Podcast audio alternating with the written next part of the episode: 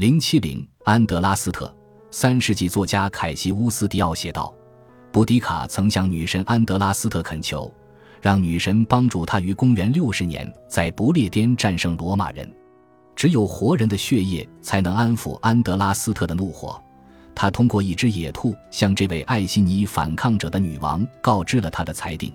野兔奔跑的方向表明安德拉斯特站在了反抗军一方。尽管获知了这样的征兆。”布迪卡和他的军队最终还是战败了，但他们在此之前也摧毁了三座罗马城市和半个罗马军团。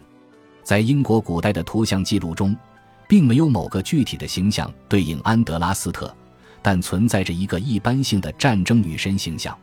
高卢北部的雷东尼人发行了一些硬币，描绘了一个头发蓬乱的裸女，骑在马上，挥舞着武器向敌人尖叫。